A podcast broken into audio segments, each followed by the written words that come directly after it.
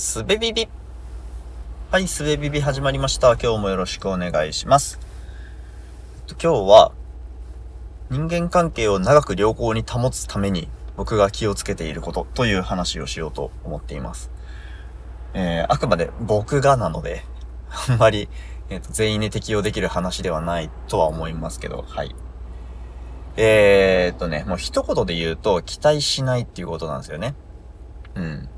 お、ありきたりな話が始まるぞと思った方、その通りです。ありきたりな話をします。えーとね、なんか期待とか、信頼とかって、結構危ない言葉だなと思ってまして、というのは、期待してるよとか、信頼してるよっていう言葉の裏には、えー、私の期待通り、私の思い通りに動いてくれよ。さもなくば、てんてんてんみたいな思いがあるわけですよね。その強弱程度の違いはあれど、多分、多分ね、どっかあるんじゃないかと思うんですよ。で、それ、怖いですよね。うん。だから、うーんと、あ、これね、僕が信頼とか期待とかいう言葉をもし使うとしたらそのような意味がこもってしまうので、こもってしまう気がするので、自分では使いません。あんまり使うよ、使わないようにしてるというか、自然と使ってないと思いますという話なんで、あの、僕が言われて嫌な言葉という話ではないですよ。うん。信頼してるよって言われること自体は、まあ、まあ嬉しいですよ。うん。それは、そこは普通に受け取ります。えー、はい。話を戻すと、えー、っとね、だから、そうそう、あの、期待通りに動か、動いてくれよ、さもなくばっていうのはこもる言葉なので、あんまり使わない方がいいなと思ってて、危険なんですよね。うん。で、とは言っても、期待しないっていうの難しいなと思うと思うんですけど、難しいなと思うと思うんですけど、えー、っとね、相手のために何かするっていうことをやめるといいと思うんですよ。うんと、どういうことかっていうと、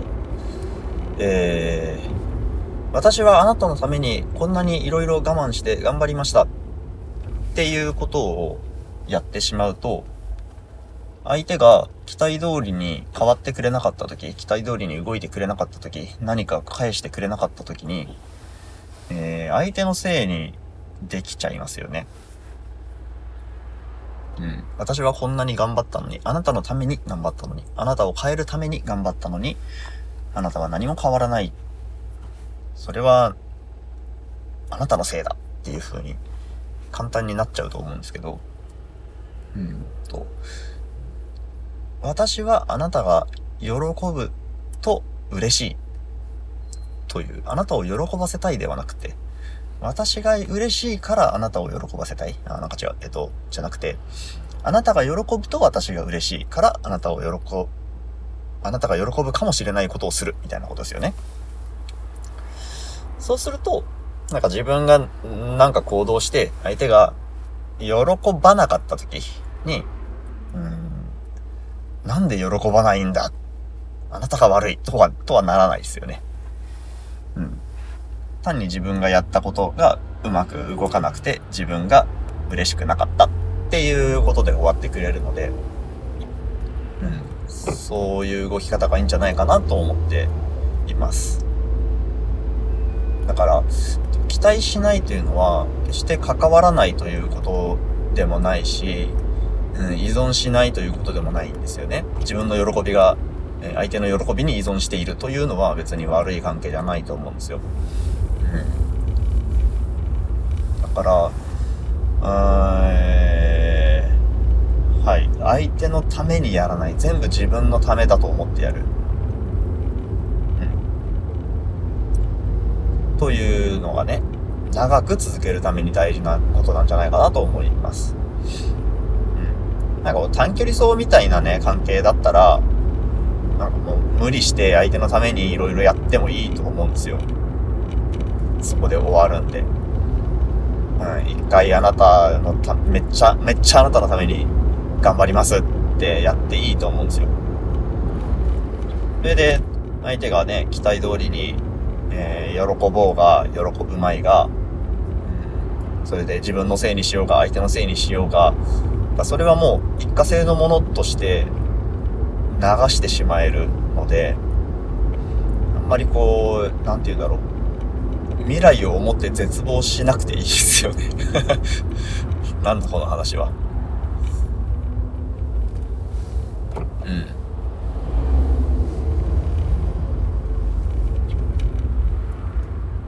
ってどこかなうん。やっぱね、この話をしようかなと思った時に、うーんと、子供との関係がね、ちょっとこの枠では語れないなと思ったんですよ。あ語れるんだけど、ちょっと自分の感覚としてはうまくいかないな、しっくりこないなというのがありまして、えー、っと、相手が自立した大人だったらね、うんと、あくまで全て自分のための行動であって、えー、うん、って、っていうやり方でいいんだけど、子供、とりわけ自分の子供との関係という話になると、うん、あなたのために何かやるというのが、うん、拭えないなと思うんですよね。だし、うん、どうだろうな。自分のためにやっているのだといくら思っても、相手が期待通りに動かない時にイライラしてしまうとかね。というのがありますよね。うん。そこに関してもね、期待しないで入れたらいいと思うんですが、うんと、なんかこう、背景にあるものがちょっと、うん、枷になりますよね。例えば、うーん、まあ、今日の朝で言うと、予定している時刻までに朝の家を出るための準備が終わらず、えー、保育園に遅刻してしまうと。まあ、保育園だからね、遅刻っていうのは別にそんな厳しくなくて、この時間までには、えー、来てくれると、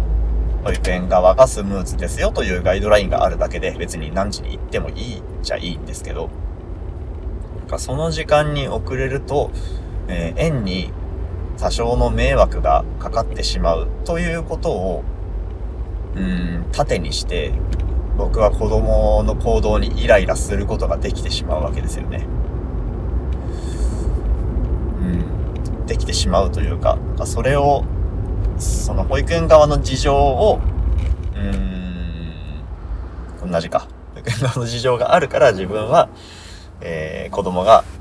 準備が終わらない、子供の準備が終わらないことに関してイライラしてしまうと。うん。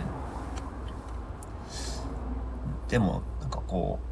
別にタイムリミットがなければいいんですよね。ノロノロしてても。で、そのタイムリミットっていうのは、さっきも言ったように保育園の方にはゆるっとあるだけで、別にそれを破ったからといって、何が、何か悪いことが起こるわけでもないんですが、うーん。イライラしちゃうよね。だから結局それはなんか複合的な話ですよね。保育園のタイムリミットというのも、まあ、一応緩くですがあるし、うんと、僕が早く仕事したいというのもあるし、えー、このままでは社会生活が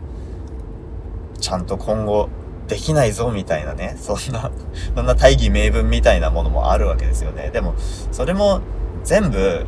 うん、保育園のタイムリミットは別に破っても悪いことないし、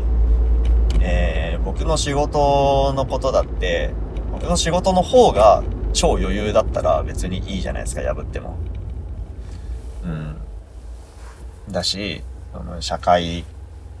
社会生活がどうのみたいな話だって、うん、社会の方がなんか、社会の方が時間に厳しいからとか、僕に社会は時間に厳しいというイメージがあるからとか、なんかそういう、うーん、なんて言うんだろう。そういうハードル？ハードルじゃないな。壁みたいなものがね、そういう認識があるわけですよ、僕に。でそこの問題なんですよね。なんか話が変わってきたな。うん。だから、そうそう、あの、間関係を良好に保つためには、自分のためと思って何かやるのが最高だぜみたいな話をし始めたんですけど、でも自分のため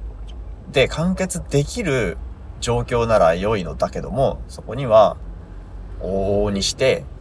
えー、会社とか学校とか保育園とか、なんか上司とか、うん、社会とか世間とかみたいな、自分だけの問題ではないと思ってしまう壁みたいなものがあるから、うん、そんな理想的に自分のためと思って全て行動するみたいなことでは整理のつかない感情もありますよねというところに思い至りましたという話でした。はい。結局そういう話になりました。はい。じゃあ今日は以上です。ありがとうございました。